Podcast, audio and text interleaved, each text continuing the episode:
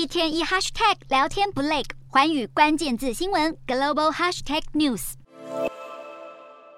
美国其中选举最后冲刺，民主、共和两党火力全开，在多地展开造势活动。同时，网络假消息却也满天飞，其中关于投票机会被动手脚的谣言年年层出不穷。这一回则是德州提前投票，有选民指控自己投给民主党候选人，却遭到篡改。并且质疑就是共和党故技重施，而德州最大郡之一哈里斯郡，二零二零年大选时曾经传出选务瑕疵，也表示使用新型投票机，并且将投票机结果制成纸本等改善选务机制的做法，澄清疑虑。另外，今年五月上映的纪录片《两千头骡子》由保守派评论家西杜泽拍摄，指控二零二零年大选时。选票投递箱涉及非法选票交易，不过包括美联社在内，多项调查显示，二零二零年投票并没有普遍存在舞弊行为。还有美国前总统欧巴马在底特律站台的影片也遭到造假，